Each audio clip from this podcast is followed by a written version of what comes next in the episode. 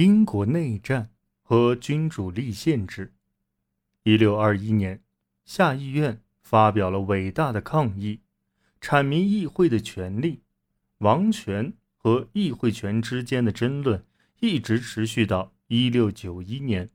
一六二五年，查理一世继承王位，他签署了与荷兰和法国缔结联盟的协定，并于一六二七年派出一支舰队。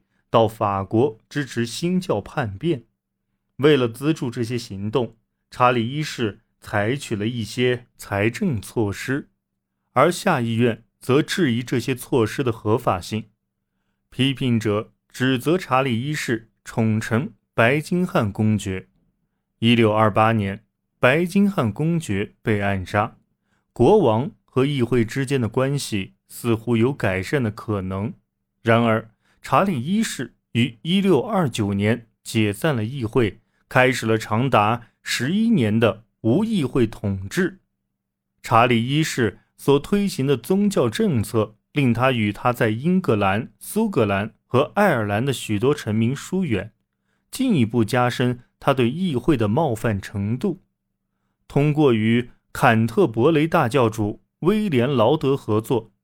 查理一世试图在其统治下的三个国家中实行高教会派的礼拜仪式，他遭到了普遍的抵抗，有以苏格兰长老会的反抗为甚。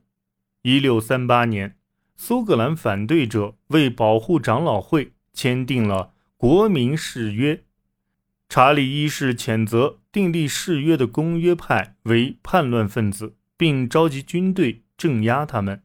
却以失败告终。一六四零年，查理一世召集议会，寻求议会投票通过为另一次镇压筹集军费的提案，议会拒绝了。于是，查理一世在三周内解散了议会。查理一世用自己的资源募集了另一支军队，但又被公约派打败。公约派进而侵入英格兰。于一六四零年，在里彭迫使查理一世签订和平协定。同年，查理一世第二次召集议会，但下议院要求王室的财政政策必须经议会同意，议会必须至少每三年举行一次。一六四一年，爱尔兰天主教起义的消息传到英格兰，查理一世面临在其统治的三个国家中。丧失权威的局面。同年，议会制定了《大抗议书》，全面攻击了查理一世的统治。至此，查理一世和议会之间的关系完全破裂。国王逃离伦敦，在约克建立了自己的据地。由于担心受到袭击，议会召集了一支军队，通过1642年的十九条建议，议会向查理一世。下达了合作的最终条件，查理一世拒绝了建议，议会随即宣布查理一世并非合格国王，内战开始。虽然查理一世在战争初期赢得了一些胜利，如1642年在边山战役获胜，但是议会指挥的新模范军逐渐反败为胜。1643年。议会开始与公约派缔结盟约，其代价是在全英格兰信奉长老会的信仰。这些与其他事件的发展一起限制了议会的团结。由奥利弗·克伦威尔指挥的新模范军中不乏宗教和政治激进分子，又因为他们中许多都是军官，所以这些人行使着不相称的影响力。随着战争的推进，议会可以在多大程度上信任军队的问题变得日益迫切。一六四六年，查理一世投降并被议会军围困，他偷偷联系其在苏格兰的支持者，这些支持者召集军队，并在一六四八年入侵英格兰。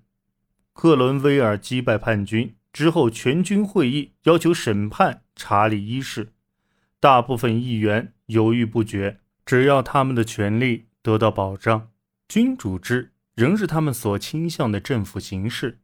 军队清除了议会中的温和派，使之成为只留下激进派的伪驴议会。伪驴议会于1649年监督了对查理一世的审判及其死刑的执行。这场战争还没有结束。1649年，克伦威尔率领远征军发起对爱尔兰的进攻。1650年，他又对苏格兰发动了一次类似的战争。此时，查理二世已是法国难民，他也到了苏格兰。并召集了一支军队。查理二世避开了克伦威尔的军队，并进入英格兰。克伦威尔于1651年在伍斯特协助并击败查理二世。苏格兰议会被解散，苏格兰议员从此坐在英格兰的议会中。英国已成为宪法实体，有联邦之称。事实证明。当时想建立一个被一致认可的共和国政府是不可能的。一六五四年，英联邦成为由克伦威尔统治的摄政政体。克伦威尔于一六五八年去世之后的这一政体，在军事和议会阴谋的重压下濒临崩溃。蒙克将军开始介入。一六六零年，蒙克将军占领伦敦，将议会。恢复到伪驴议会前的状态，并与其合作，邀请查理二世返回英国。于是，查理二世在公众的盼望中恢复王位。虽然查理二世力图避免与议会发生矛盾，但是二者关系仍常常紧张。早前，议会曾颁布反天主教和反异见者的法令，查理二世则颁布宽容宣言。给予某些特定人等对这些法令的豁免，在一定程度上减缓了其执行力度。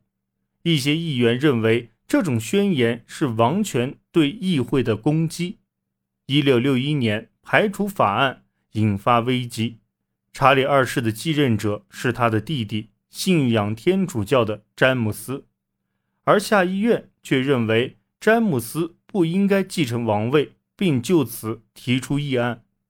虽然该议案被英国上议院否决，但若其获得通过，议会和王室之间的冲突将是不可避免的。詹姆斯二世于1685年即位，他毫不含糊地确立了天主教和王权的首要地位。他解散了议会，免除所有天主教徒和意见者的刑事责任，力挺天主教。在宫中及军中的地位。如果他的继任者仍是其信奉新教的女儿玛丽，也就是奥兰治的威廉的妻子的话，他仍可能保命。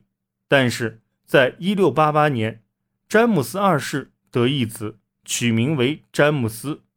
此子受洗礼为天主教徒。既然出现了由天主教徒继承王位的前景，一群贵族。便请威廉三世对英国的新教施以援手。威廉带着部队来到英国，但詹姆斯二世几乎没怎么进行抵抗，便撤退到法国。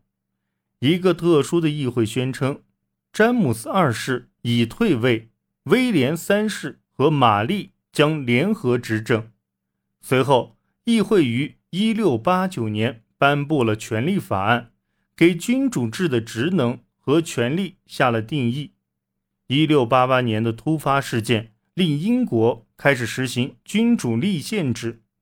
詹姆斯二世试图通过在爱尔兰的战争来复辟。一六八九年，在法国的帮助下，他来到爱尔兰，许多志愿者加入了他的军队。虽然他占领了都柏林，但是在围攻伦敦德里后。却始终无法占领它，这令他的领导力越来越被怀疑。一六九零年，威廉三世与詹姆斯二世在伯英河战役中对抗，詹姆斯二世兵败，逃往法国。剩下的詹姆斯二世党羽于一六九一年在利莫里克投降。威廉和玛丽确保了他们在三个国家中的统治者地位。尽管其统治要听从议会的建议，